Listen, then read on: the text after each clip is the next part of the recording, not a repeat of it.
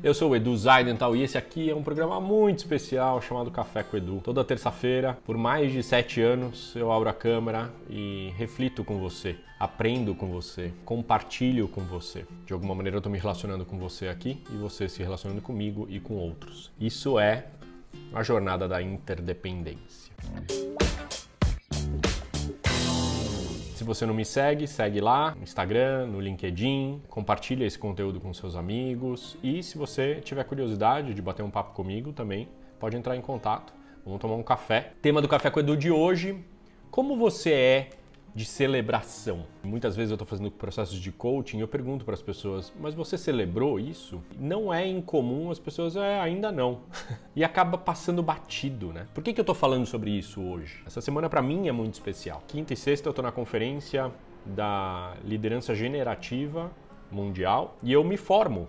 É isso aí. Minha formatura é essa semana. O que é liderança generativa? É um líder consciente que, de alguma maneira, é capaz de escolher, a partir dessa consciência, ter as possibilidades e escolher para desenhar a sua boa vida. É uma jornada maravilhosa. Eu sou eternamente grato ao Bob Dunham, que é o fundador, a toda a comunidade da liderança generativa, meus colegas, especial o meu grupo de estudos. Eu tive o prazer nesses anos de ter um grupo de estudos com dois australianos, uma mulher que mora em Singapura e dois americanos e eu. Sou grato aos às coaches e os coaches que eu tive, né? Cada ano você tem um coach especial para você com várias sessões individuais. Agora, eu digo celebração porque celebração é um lugar de vulnerabilidade. Aliás, eu fiz um workshop com o Daniel Levy lá no sul do país. E aí eu, uma coisa que eu trabalho muito nos workshops é que vulnerabilidade não é só quando você tá mal, quando você tá triste, quando você tá com raiva. Vulnerabilidade também é no lugar da celebração.